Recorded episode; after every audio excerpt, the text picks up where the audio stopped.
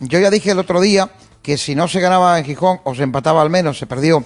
Y se perdió el siguiente partido, en la dinámica que estamos, no digo que venga otro y lo resuelva, está claro, pero la cuestión de la continuidad de Pellicer al menos debería estar estudiándose y viendo qué va a acontecer y sobre todo hay que salir de esa dinámica. Ya hemos visto lo que supone aguantar ahí como aguantamos a Casemiro, a ver si tal, a ver si cuál, al final temporada tirada por la por, fin, por los aires. Hay que intentar arreglarlo un poquito, a ver si hay suerte al menos en la liga.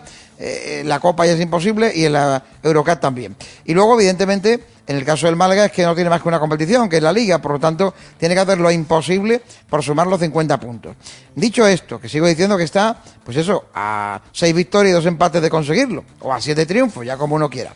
Eh, yo creo, y aquí sí quiero poner un, eh, una pequeña raya en el agua de lo que he dicho estos días. Como quiera, no se tomado ninguna decisión al respecto todavía, porque se entiende por parte del director deportivo, imagino también por parte del, eh, en este caso, el administrador judicial José María Muñoz y a la par, director deportivo también, Manolo Gaspar.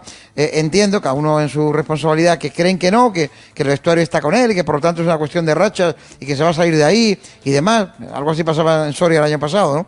Bueno, lo que quiero decir con esto es que yo creo que sí es verdad que aún, salvo que son ridículos espantosos como en la primera vuelta, que sí es cierto que pienso que no debe ser este el partido que dictamine, por dinámica a lo mejor sí, pero no por el partido en sí, dictamine la salida o no del entrenador. Lo digo así de claro, yo que he defendido que igual hay que ir pensando que se hace, ¿no? ¿Por qué?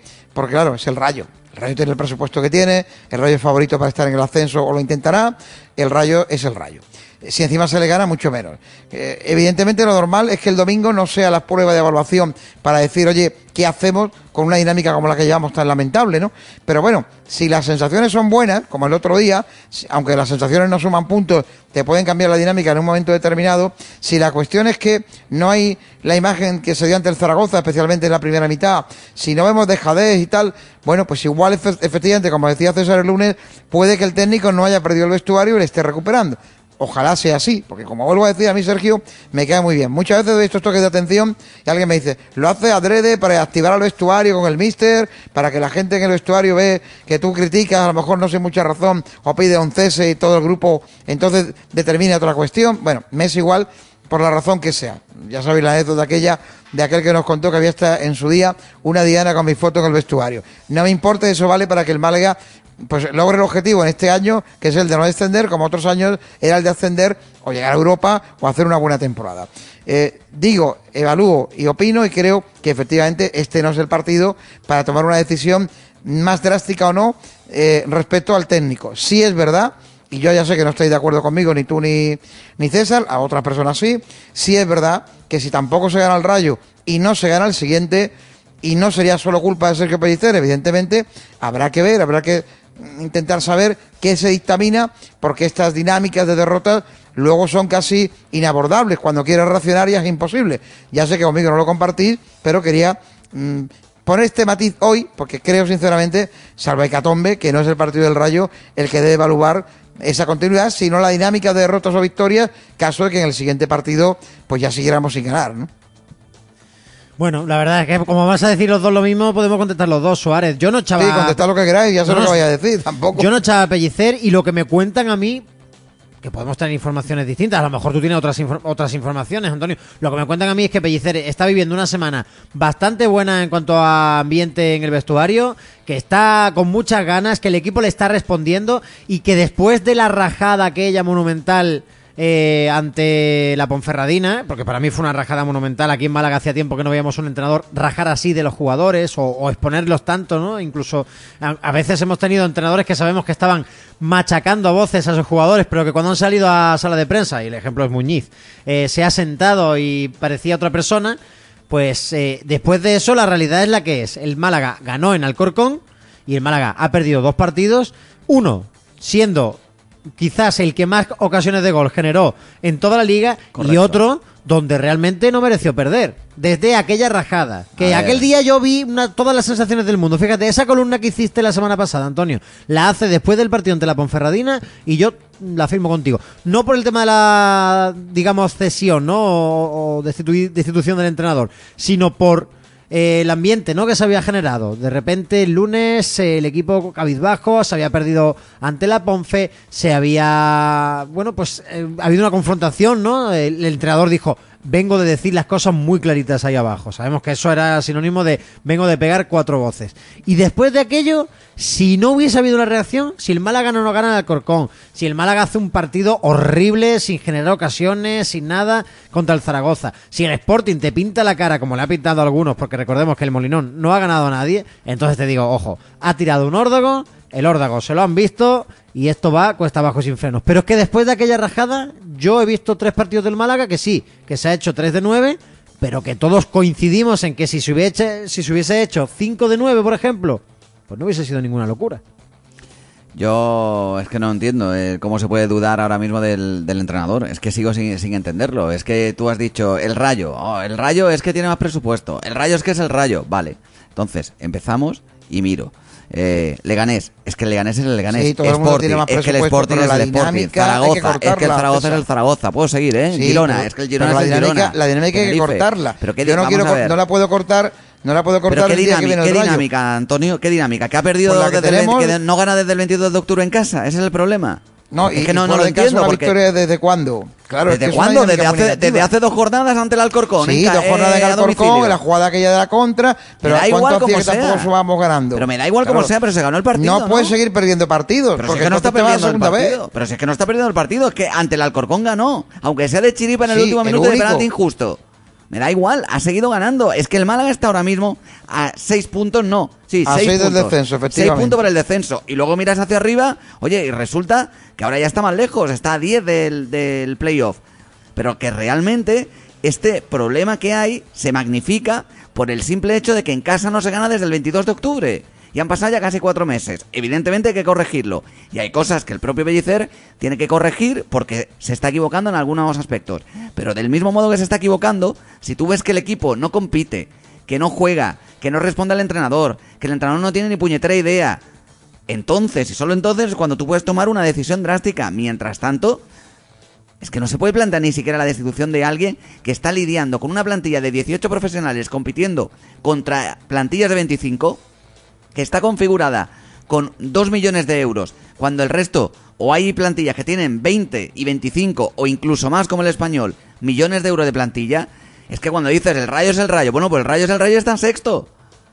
Pero es que el Zaragoza, por ejemplo, pues es el Zaragoza y tiene mucha mayor plantilla y tiene mucho más poder económico. Y resulta que está cuatro puntos por debajo del Málaga. Que sí, que la tendencia es negativa en comparación con lo que se hacía a principio de temporada. Es cierto, pero es que a principio de temporada lo que se vivía era una irrealidad. No era real. Y no era real por el simple hecho de que el Málaga no tenía equipo, ni tiene equipo para luchar por el ascenso. O sea, aquel que se crea que cambiando de entrenador se van a ganar siete partidos seguidos y se va a conseguir luchar por el ascenso, bueno, es un iluso. Aquí el Málaga lo único que está capacitado para hacer es para luchar por intentar evitar la, eh, el, el descenso. Creo que tiene plantilla suficiente a pesar de todas las limitaciones con los canteranos y demás para poder luchar por ello y para estar tranquilo, como ha estado durante las 25 jornadas anteriores. Ahora, ¿querés buscarle tres pies al gato? Pues nada, pues se le puede buscar. Que se le puede empezar a criticar a Pellicer. porque no se critica, por ejemplo, que Calle Quintana solo ha marcado un gol? ¿Por qué no se critica, por ejemplo, eh, no sé, que Matos no puede jugar dos partidos seguidos? ¿Por qué no se critica, por ejemplo, pues que Lombán pues, no, no está del todo fino? ¿Por qué no se dice, por ejemplo, que Benquemasa, por mucho esfuerzo que tenga cuando juega, no da el nivel para jugar en segunda? Es que si nos ponemos así, ¿qué plantilla tenemos?